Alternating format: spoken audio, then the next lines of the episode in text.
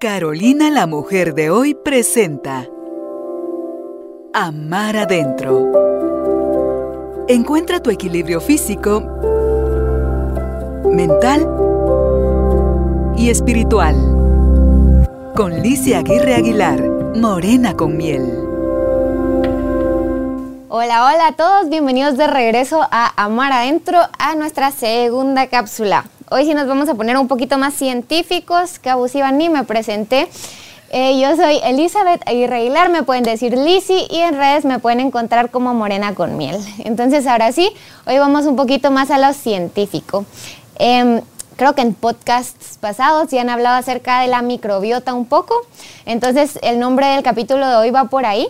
Eh, es Dime qué comes y te diré quién eres sí soy creativa y todo, pero tengo que admitir que me inspiré en el título del libro de Blanca García Orea, que se llama Dime qué comes y te diré qué bacterias tienes. Pero no quería plagiar, entonces lo cambié un poquito. Em, entonces, este libro también está súper recomendado. Aquí se van a ir dando cuenta de que así como soy fan de escribir y de la nutrición, también soy fan de leer. Entonces, este libro se los recomiendo mucho. Está con dibujos, explicado súper fácil y si a alguien le interesa aprender un poco más de ciencia, súper recomendado. Entonces, empecemos con una pequeña definición de qué es la microbiota. La microbiota es el conjunto de microorganismos o como a mí me gusta decirle, la comunidad de bichitos que viven en nuestro cuerpo. Son bacterias, hongos, parásitos, arqueas, virus, pueden ser buenos o malos, en el sentido de malos que causan enfermedad, que residen en nuestro cuerpo, en nuestra piel, pero nos vamos a enfocar hoy en los que residen en el intestino. Entonces, ¿para qué nos sirve tener toda esta comunidad de bacterias adentro nuestro? Tiene funciones em, muy útiles. La primera es prevenir la colonización o que invadan otros microorganismos que causan enfermedad. ¿Cómo hacen esto? Primero porque tienen un efecto de barrera, em, secretan sustancias que alejan a estos otros microorganismos o los eliminan y además en el cuerpo se compite por recursos, así como en la naturaleza. Entonces, si nuestro organismo está repleto de estas buenas bacterias, eh, no hay espacio para las malas, ¿verdad? Y segundo, ayudan a digerir y absorber los nutrientes. Entonces hay como por ejemplo partes de plantas o vegetales que nosotros no podemos digerir, entonces vienen estas bacterias, se lo comen, lo digieren ellas y a cambio nos dan em, otros componentes o vitaminas o ácidos grasos de cadena corta que son muy buenos para nosotros, ¿verdad? Entonces es como una relación de ganar-ganar porque yo les doy casa y comida y ellas a cambio me cuidan y me dan nutrientes. Em, y por último, como última función, es que estimula nuestro sistema inmune, nuestro sistema de defensa.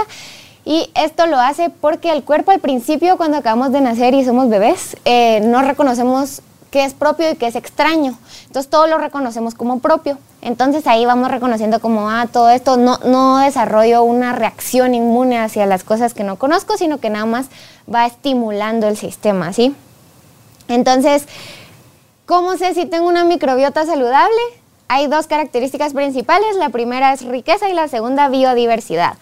En palabras fáciles, cantidad de microorganismos y cantidad de especies. Entonces nos interesa que sea variada y que tengamos como muchas especies de microorganismos, ¿verdad? Va. Eso fue como lo básico de la microbiota. Entonces ahora vamos a, ver cómo esto afecta en quiénes somos. Y quiénes somos al final viene de cómo, cómo nos sentimos todo el tiempo, cómo te describe la gente que está cerca tuyo, cómo tus alimentos influyen tus sentimientos.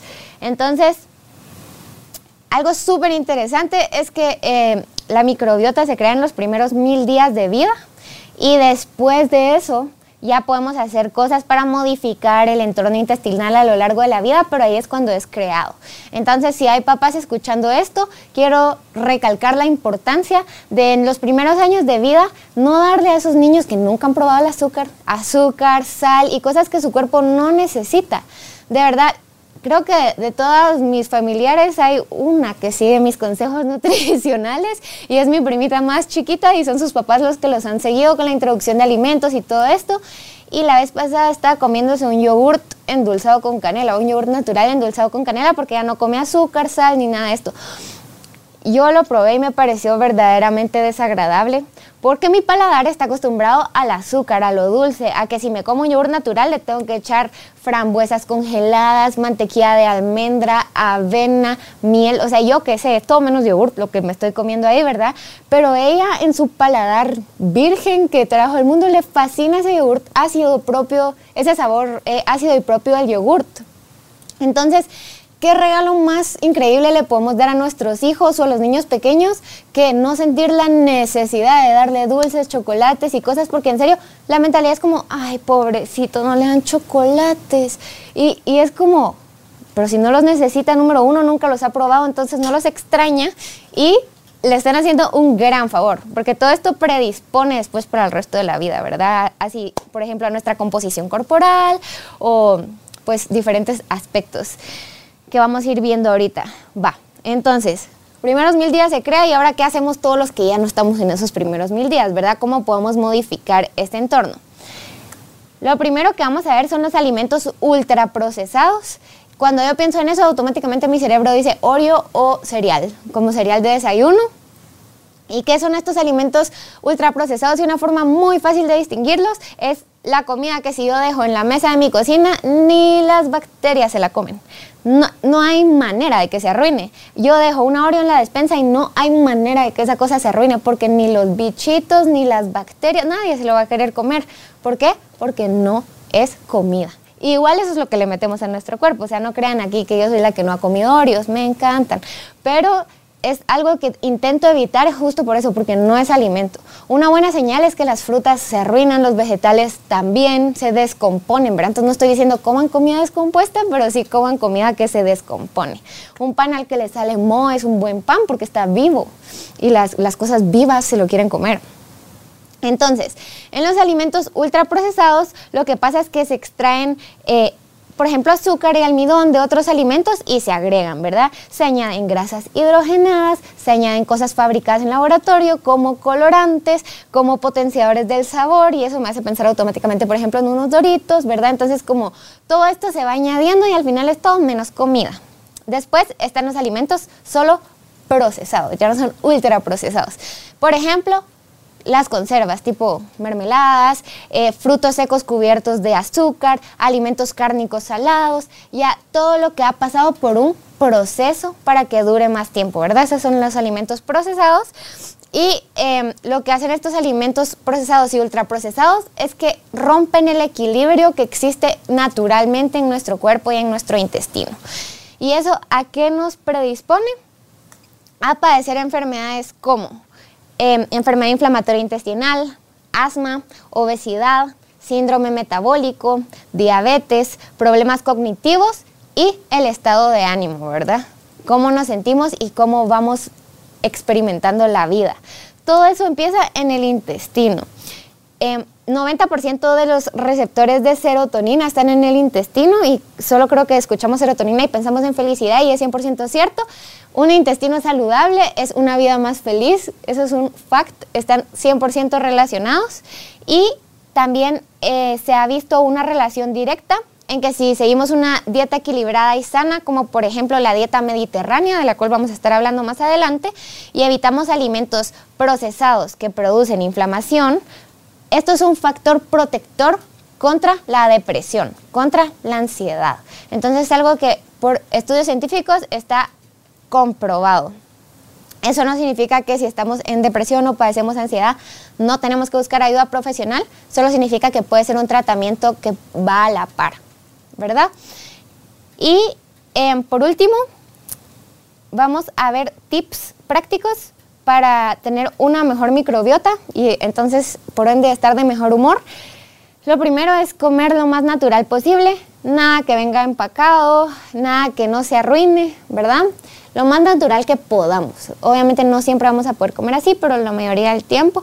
Segundo, los vegetales y las frutas se comen enteras, no se les saca el jugo, no se les eh, transforma de ninguna manera deshidratándolas ni cosas así, porque lo que queremos es aprovechar su fibra y sus vitaminas. Entonces vamos a recomendar comérnoslos enteros, comer suficiente fibra, además de frutas y vegetales, granos integrales y legumbres, comer alimentos como el yogurt de mi primita con canela que tengan probióticos y cada vez que querramos endulzar algo, buscar alternativas. Por ejemplo, la canela es un endulzante que se usa naturalmente. Y todo esto lo que va a hacer es mantener un equilibrio adentro de nuestro intestino y de nuestras bacterias que a largo plazo nos va a hacer sentir menos inflamados, mejor, con más energía y va a prevenir enfermedades como las que mencioné anteriormente, ¿verdad? Entonces son tips súper prácticos que creo que todos podemos seguir. igual si tienen alguna duda pueden escribirme a mis redes. Y por hoy eso es lo que les traigo sobre la microbiota. Y de lo que has explicado de la microbiota, Lee, me, me surgen a mí un par de dudas nada más. Hablaste de los probióticos y hablaste que tenían microorganismos y especies, que ahí era donde estaba su riqueza. ¿Verdad? Entonces, ¿cuál es el número que se recomienda de cuántos millones? Porque ahí ya hablan de millones. Es el ideal mínimo para pensar uno que está comprando un buen probiótico. Un buen probiótico. Un suplemento, que cuando viene un suplemento. Pues mira, la verdad, Depende, porque no solo va a ser el número mínimo, sino también los cultivos que tenga, las cepas que tenga. Por ejemplo, un buen probiótico se va a tener que guardar en la refri normalmente porque están vivos, porque si no, que, o sea... ¿Y si vienen en cápsula? Pues ya están ya están muertos. o sea que es mejor que venga de la kombucha, del yogur, del kefir y de todo eso, o sea que venga del alimento más que encapsulado. Sí, 100%. Y más allá también de gastar como en todos estos suplementos y qué podemos agregar a nuestra dieta, yo siempre me pregunto qué podemos eliminar de nuestra dieta. Para empezar para empezar. Antes de ver que si le agrego la kombucha y me compro el SCOBY, kefir, chucrut o cualquier cosa. Kimchi. kimchi, ¿qué, puedo quitar primero de mi dieta? ¿Qué puede estar causando daño? ¿Qué quitarías? ¿Snacks? Yo quitaría todo. Enlatados, sí, embutidos, enfrascados, encajados, todo lo que está. Gaseosas. sí, obviamente que yo sé que, o sea, es mi cumpleaños y yo quiero un pastel de verdad, ¿verdad? No un pastel así que nada que ver, pero lo que va a importar es lo que hacemos la mayoría del tiempo. Ok. Para sustituir el azúcar o los antojos, esos dulces, porque, eh, ay, me muero por algo salado, no sale uno diciendo, es más por algo dulce. ¿Qué sustitutos hay en los alimentos o en la cocina, Lee, que nos lleven a, tú mencionaste ya la canela, que le da ese dulzor, y las frutas?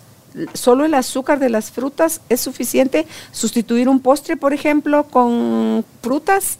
Sí, como por ejemplo un ¿Qué endulzantes hay? A mí me encantan las uvas congeladas porque como que saben más dulces y como heladito. Endulzantes como el monk fruit que está allá en Pais y en lugares aquí. Monk fruit es como si fuera stevia, como un alternativo de la stevia, digamos. Ajá, entonces es un endulzante natural, pero más allá de eso, creo que es como reacostumbrar nuestro paladar a los sabores naturales de, la, de los alimentos, ¿verdad? Tu sobrina decías que no ni azúcar ni sal. Mi primita, la que conociste? Sí, sí, sí, la nena. ¿Cómo sustituyo la sal? Eh, ¿Tiene algún beneficio la sal en mi cuerpo? Obviamente sin excesos, porque pensé en el yodo. Sí. Pero sí, porque antes si me la elimino total. Exacto. no, yo no recomiendo eliminar la, la, sal por completo. Solo, o sea, si tú le echas sal a tus alimentos para prepararlos, todo va a estar bien y así, mientras no padezcan de hipertensión, enfermedad renal o algo que sí tengamos que controlar con medida. Tú le puedes echar sal a tus alimentos así, solo es el exceso de sodio que encontramos, por ejemplo, en una sopa instantánea, en un menú de McDonald's. un snack. Sí, o sea, así cuando ya está empacado como que... Sí, por ejemplo, el atún en lata tiene muchísimo sodio para conservarse, yo lo lavo. Por y, ejemplo. y el atún en frasco, por ejemplo, el que viene en frasco de vidrio, viene conservado. Bueno, ese a veces viene en aceite conservado, pero igual si te das cuenta siempre son como bien saladitos. Yo prefiero los pongo en un colador y les echo como el chorro de agua encima y dejo que, se laven. E, ese atún que te venden solo sellado, por ejemplo, que es crudo, delicioso. Eso solo es atún. Sí, sí, eso queda exquisito, delicioso. Pero a cielo. Es que comer sano es delicioso. Sí. Solo que. Y es que es increíble, Lee, cuando, por ejemplo, cuando tomas magnesio y esto, ayudas a recuperar, cuando le bajas al azúcar y le bajas a la sal, recuperas el paladar, empiezas a sentir los sabores, el sabor de cada cosa. También cuando desintoxicamos nuestro cuerpo y dejamos a un lado como todas estas toxinas que le estamos metiendo así intensamente, como que si se desintoxicaran hasta, hasta las papilas gustativas, ¿verdad? Volver a sentir todo así y no, nos como que vuelve a girar todo nuestro cuerpo, a avanzar, ¿verdad? Es como ese proceso de dejar de meterle toxinas al cuerpo que no son necesarias. Ok. Em, sí, para esto después también más adelante, para que sigan sintonizando, vamos a hablar de, de, un detox que justo es con comida, nunca de jugos ni de matarnos de hambre, pero justo hablamos de esto. Y para alimentos, antes de meter probióticos y prebióticos y todas estas cosas, recomiendo primero arreglar la dieta y ya después vemos, hablamos en un capítulo de suplementos. Ya, esa era mi última pregunta. Si ustedes tienen más preguntas, igual pueden eh, escribirme a mis redes y con mucho gusto se las vamos a estar resolviendo. Entonces, eso fue todo por hoy y nos vemos en el próximo episodio o nos platicamos en la próxima cápsula. Gracias por escucharnos. El amor empieza por nosotros mismos. Amar adentro. Una presentación de Carolina, la mujer de hoy, con Licia Aguirre Aguilar, Morena con miel.